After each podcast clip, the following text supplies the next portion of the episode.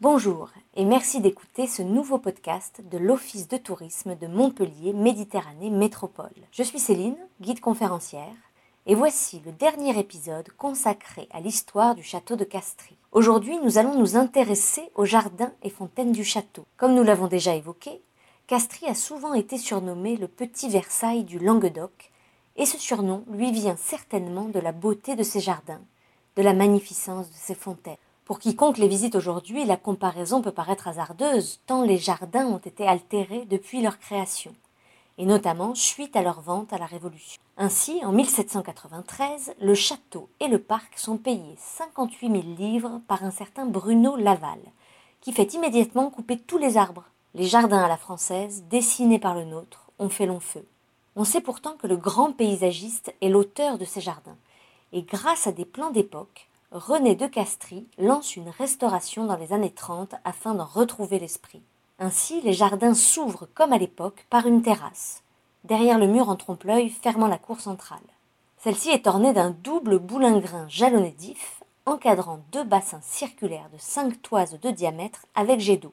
Nous décritons à l'origine. Longue de 65 mètres et large de plus de 30, elle surplombe le parc d'une vingtaine de mètres offrant une belle vue sur le bassin inférieur qui fait miroir. Celui-ci fait 40 mètres de diamètre.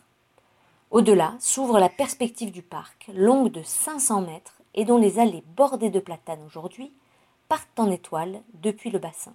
De là, on descendait par deux rampes sur une terrasse en broderie de buis, malheureusement décimée par la pyrale. On peut également suivre un sentier le long d'un haut mur qui n'est autre que le soutènement de l'aqueduc et qui fait clôture. Par ce sentier, on pénétrait dans un labyrinthe de lauriers, aujourd'hui disparu. L'aqueduc, voilà sans doute le chef-d'œuvre que l'on doit au jardin.